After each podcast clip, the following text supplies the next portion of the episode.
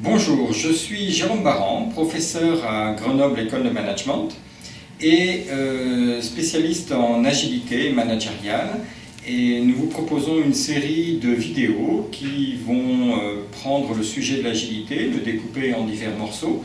Euh, cette première vidéo est une vidéo qui va servir à définir ce qu'est l'agilité. L'idée n'est pas de faire euh, un cours au sens théorique du terme, mais vraiment de vous expliquer euh, dans la pratique comment ça se passe, euh, comment ça s'est créé. Donc pour ce qui est de l'agilité, c'est la capacité à anticiper et bouger en permanence et de manière coordonnée, c'est-à-dire entre plusieurs acteurs, pour aller dans un sens donné. Alors, on va essayer d'expliciter les mots-clés de cette définition. Alors d'abord le anticiper et bouger. Alors anticiper, c'est euh, non pas prévoir, non pas planifier, parce que ça, ça suppose que l'avenir est relativement certain et qu'on vit dans un environnement relativement stable.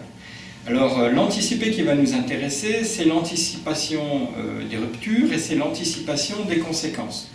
Alors le, mieux, c'est peut-être d'expliquer ça avec une image. Lorsque vous êtes en train de faire un cours ou une conférence ou dans une salle de réunion, vous prenez un stylo, vous le lancez à une personne qui ne s'y attend pas.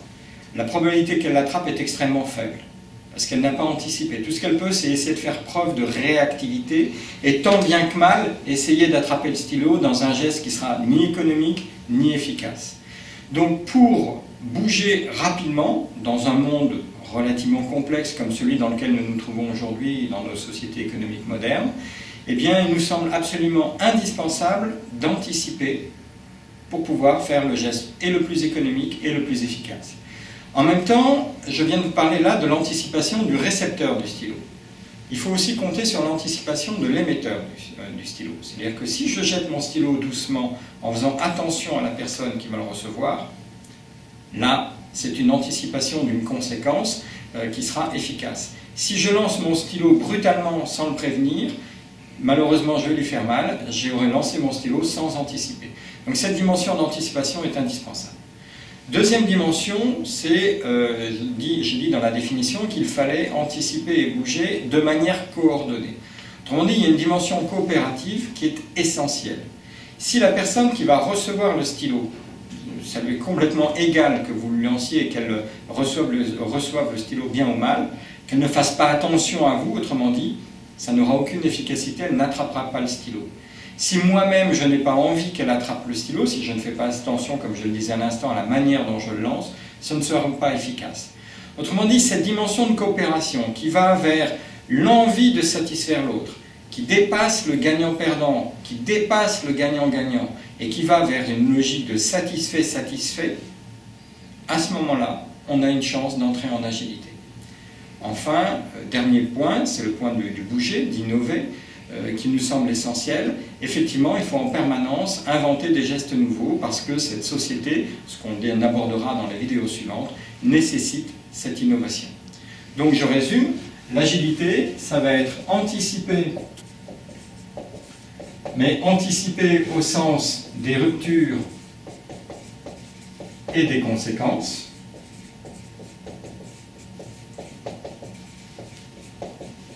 Nous avons appelé ça l'anticiper plus.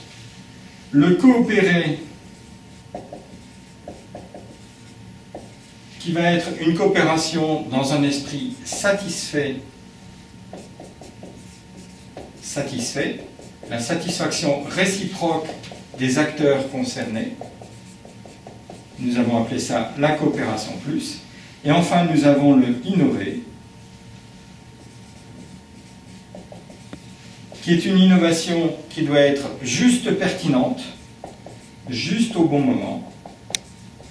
Nous avons appelé ça l'innovation plus. Et donc, fonctionner avec agilité signifie fonctionner en anticipant les ruptures des conséquences, en coopérant de manière satisfaite avec tous les acteurs qui nous entourent, et en innovant juste quand il faut, juste comme il le faut.